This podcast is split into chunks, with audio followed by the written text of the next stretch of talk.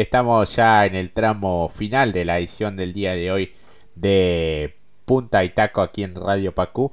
Y ahora hablamos de los argentinos en el exterior. Comenzamos, Mati, por Gabriel Rodrigo y un primer test en Jerez pensando ya en la próxima temporada en Moto 2. Sí, exactamente, Jorge.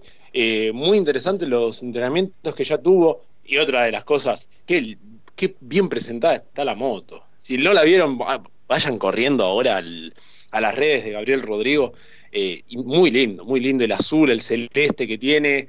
La verdad que tiene una interesante proyección para lo que va a ser la temporada que viene. Eh, dejó muy buenas sensaciones, él se sintió muy relajado. Si bien Jerez es un circuito que le apetece mucho al hispano argentino, eh, la verdad que dejó muy buenas sensaciones. Es su primer contacto con esta nueva moto, con justamente para saltar para este 2022, el próximo, a Moto 2. Eh, la verdad que dejó muy buenas sensaciones. Hay un trayecto largo todavía para la próxima temporada, pero que ya se sienta así cómodo, que se sienta bien deslizando, deslizándose sin molestias en el codo.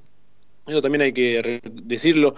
Eh, pero bueno, todavía queda un largo trecho todavía para el, descanso, para todavía eh, recuperarse bien. Así que también lo celebramos. Pero vayan después, cuando terminemos el programa, vayan a chequear esa moto porque está hermosísima realmente. Obviamente que sí. Eh, y seguimos en motociclismo porque debemos comentar lo que será la última fecha de Superbike para Tati Mercado. Exactamente, Jorge, que terminó de alguna manera bien, hay que decirlo, y terminó el calendario de manera espectacular, lo que fue este, en Indonesia.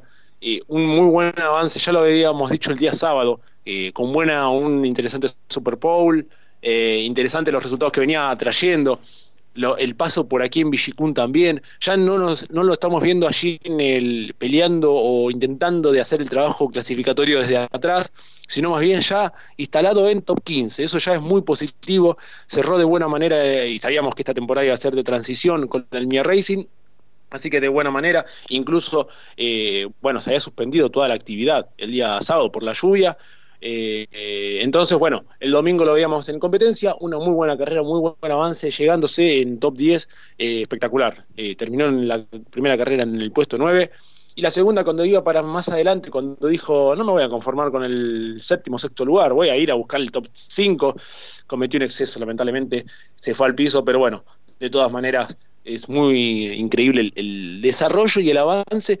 Y la segunda mitad del año fue realmente exorbitante el avance y por lo menos el ascenso en el clasificador.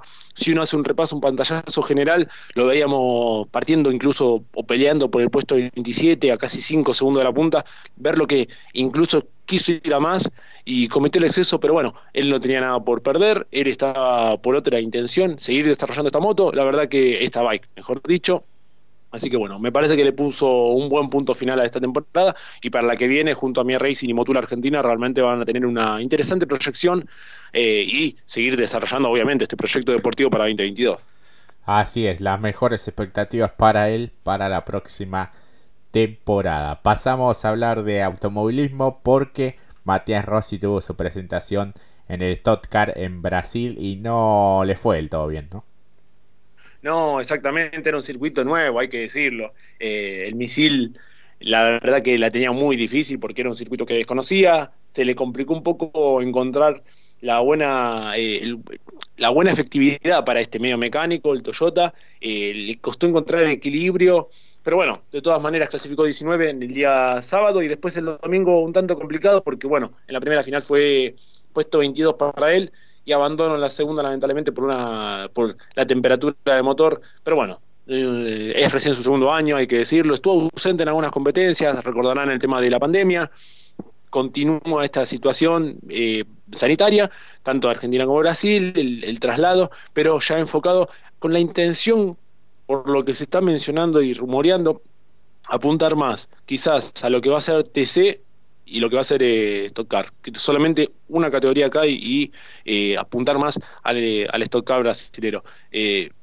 ante esto está la posibilidad de no continuar en el Super TC2000, así que veremos qué decisión toma eh, el misil. Es muy llamativo, esto es todo rumores, todo hipotético, no quedó nada confirmado, pero estaría esta situación barajando, creo que apunta más al Stock pero claro, el turismo carretera, el, desembarco en la primera temporada de Toyota Gazoo Racing y de Toyota como marca oficial en el turismo carretera, bueno, eh, apunta a eso solamente una, para no tener este problema como tuvo este año, eh, apuntaría solamente a una categoría y todos los cañones, o por lo menos su misil a lo que es Brasil.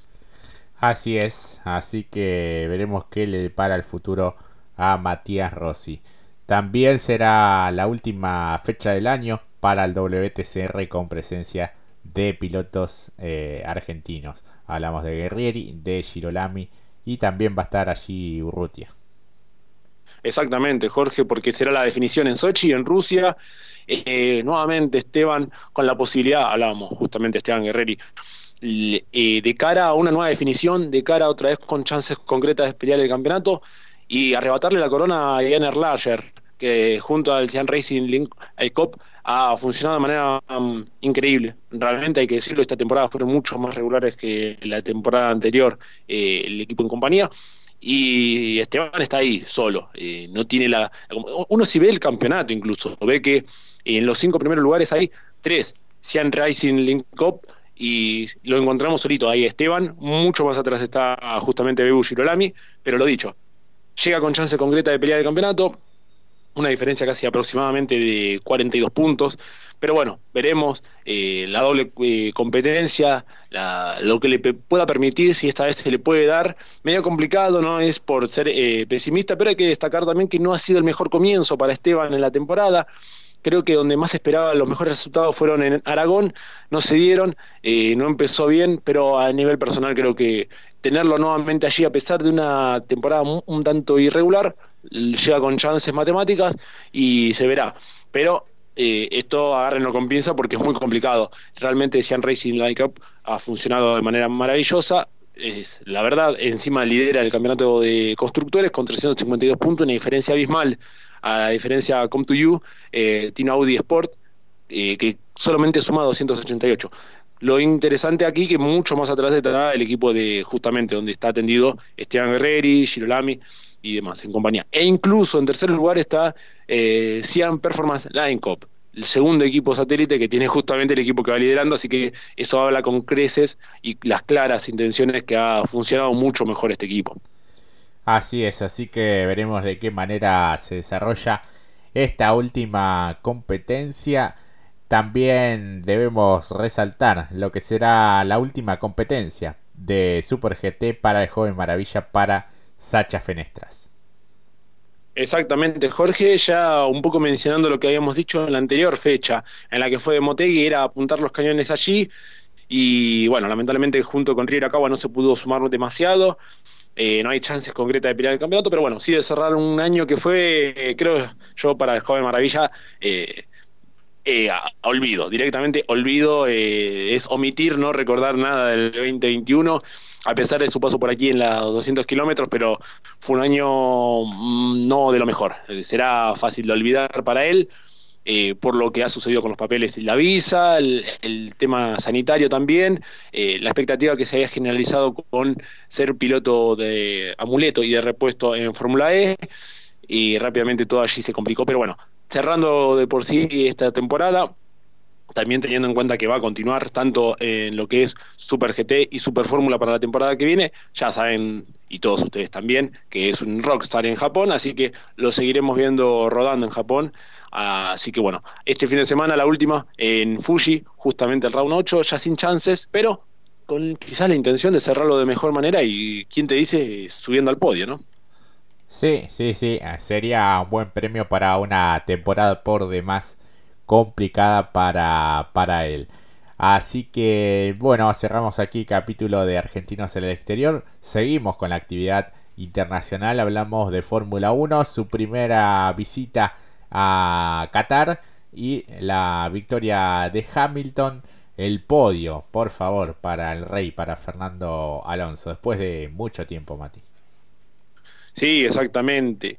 Siete años eh, sin visitar el podio para Fernando, el rey Alonso. Eh, 98 podios con este. Eh, disculpen si este, estos momentos no vamos a, con Jorge no vamos a referir únicamente al Rey Fernando, pero vamos por parte, vamos por parte. Primero, lo dicho, eh, victoria para Hamilton de buena manera en esta primera visita, de emergencia hay que decirlo, eh, circuito que es de moto, vamos a partir de la base, así que si próximamente tienen un problema en el calendario para la temporada que viene, también conocemos con Jorge un circuito que es de moto y creo que ya que no le cae mal ¿no? a los circuitos de moto de la Fórmula 1, el Vigicún, el Vigicún podría estar disponible, ¿no? bueno, no, no está mal soñar, ¿no, Jorge? Pero bueno, eh, un llamativo tercer sector. Me gustaba mucho el tercer sector porque por cómo ingresaban y cómo transitaban a fondo. Eh, interesante ya en lo que fue la clasificación.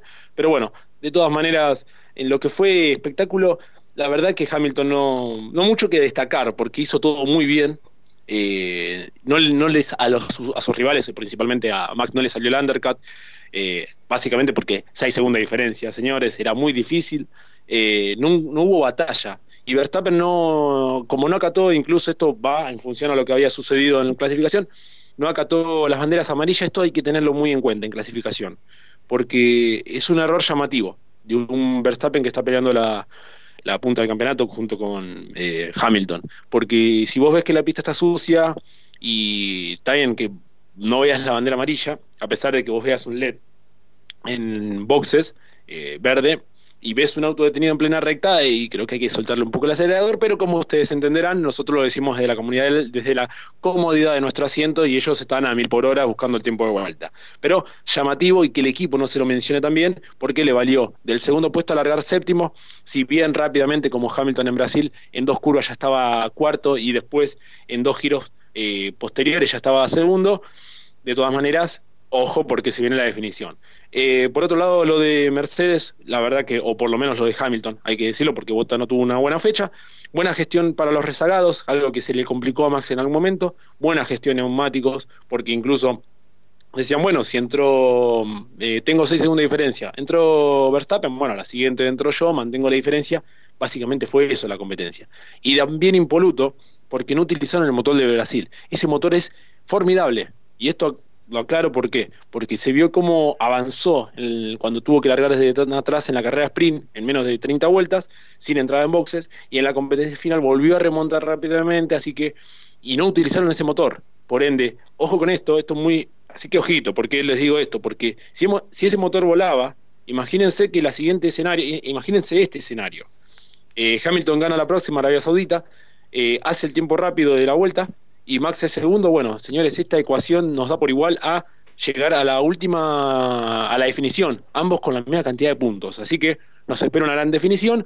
Yo, a mí me parece que Hamilton llega mucho mejor, hay que decirlo, porque si todavía no usaron ese motor y desde Sochi Red Bull está usando ese motor nuevo que le hizo bien, eh, llega mucho más descansado ese motor, hay que decirlo. Así que bueno, por último, bueno, eh, si bien Max, eh, Max Verstappen ganó en Abu Dhabi, eh, lo interesante es esto, que el motor este funciona de manera fantástica. La última vez que había visto que Max se había salteado una bandera amarilla fue en México, en 2019, cuando Bottas había chocado. Así que fueron cinco puestos de penalización para Verstappen por no haber dos banderas amarillas, para Bottas fueron, eh, fue también solamente tres puestos porque no había una sola bandera, pero bueno, a poco le importó a Max Verstappen porque después, como habíamos dicho, en dos curvas se coló quinto y después fue segundo y a partir de allí mantuvo la diferencia con Hamilton. Así que bueno, eso fue la competencia para mí en líneas generales. Lo que hay que destacar fue lo del rey Fernando Alonso. Y créanme que voy a. Acá me parece que nos vamos a explayar un poquito, Jorge, pero la verdad que fue increíble. Eh, una verdadera locura. Este señor tiene 40 años eh, y después de 7 años volvió al podio, desde Hungría 2004, 2014. Eh, muy buen trabajo junto con Ocon, que llegó quinto un Alpine que se adaptó bien a las curvas rápidas, eh, que estuvo por delante de los McLaren, que estuvo por delante de las Ferraris, entre otros equipos, como también Alfa Tauri.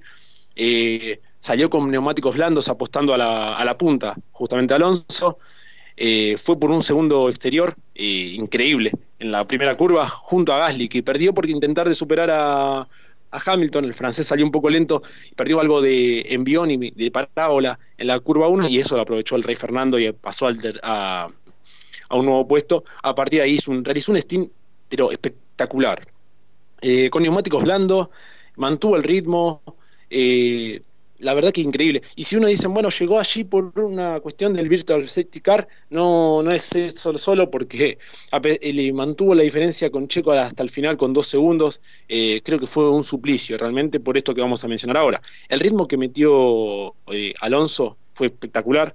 Comparado a lo de Gasly, que no, no, pudo administrar bien, que tuvo que entrar rápido, cambiar los blandos, que no le aguantaron, eh, lo estiró a más, hay que decirlo. Entonces, yo creo que esto merece un, eh, una mención de honor para Fernando, porque realmente lo hizo todo de manera fantástica, hizo 15 giros finales para la vuelta, casi el, sobre el final, 5 segundos más lentos que Checo, así que de todas maneras, con 32, 33 giros con ese neumático, lo supo aguantar, llegó enhorabuena también el, el Virtual Safety Car, mantuvo la diferencia, mantuvo el modo Celta, el modo avión, como solemos decir, y se llevó este tercer podio que para mí es como una victoria, porque hay que romperse en llanto. Cuando había, se había retirado, volvió, volvió en el momento ideal, no estuvo a la altura con los McLaren, después con la Ferrari, anteriormente. Así que, ¿cómo se puede retirar este señor? O como también concibo, no concibo yo la vida, si se retira este tipo de piloto o si se retira Kimi Raikkonen, porque son, la verdad, los monstruos de nuestra infancia. Es un año bastante complejo para nuestros ídolos, se están yendo y Alonso, la verdad, como el rey en Cars, volvió de la mejor manera, así que bueno, una carrera espectacular para él y la verdad nos podríamos seguir estirando, ¿no, Jorge? Pero fue una carrera inolvidable para Fernando. La verdad que sí, sobran los, elogios para tremenda trayectoria, tremendo piloto y tremenda carrera también que hizo para llegar allí al podio después de tantísimo tiempo compitiendo al máximo nivel con pilotos que, que hoy por hoy son la referencia de la categoría, pero con la experiencia y con la habilidad que, tiene Fernando Alonso pudo llegar allí al tercer lugar que fue sumamente celebrado. Veía también las cuentas oficiales de Fórmula 1 como destacaban que, Fernando Alonso llegó allí al, podio en esta última fecha en Qatar. Eh, y las próximas ya serán este, en Arabia Saudita y en Abu Dhabi también, este, siguiendo allí por la misma región. Exactamente, tenemos esta semana de descanso y la próxima tendremos dos carreras al hilo para la definición. Eh, lo dicho, ya no hablando tanto de Alonso, eh, porque podríamos seguir, pero en términos de campeonato, que seguramente es, algo de lo más importante, Mercedes llega con un plus. Eh, no sabemos lo que puede pasar, pero realmente no salieron con el motor de Brasil y eso ya llama la atención, pone un poquito en jaque lo que pueda llegar a resolver eh, de cara a la definición Red Bull, porque, bueno, lo dicho, eh, tienen el motor nuevo, todavía lo están usando, y no le pudieron hacer frente con el motor viejo que tenía Mercedes, así que veremos qué termina sucediendo. Eh, circuito nuevo, la verdad hay que decirlo, porque recordarán, este circuito es completamente nuevo, todavía no está completo, increíble, todavía está ahí medio por hacer, hay cosas que hay que terminar para llegar bien a la semana que viene, Así que veremos qué depara. Y después, bueno, la definición en Jazz Marina. Jazz Marina es un circuito que le ha dado mucho, mucho realmente a, justamente a Max Verstappen, así que veremos. Eh, la definición puede ser increíble, como lo dije. Si gana justamente Hamilton eh, y logra la vuelta rápida y segundo sale Max, señores, prepárense que la definición igualados sería en Jazz Marina.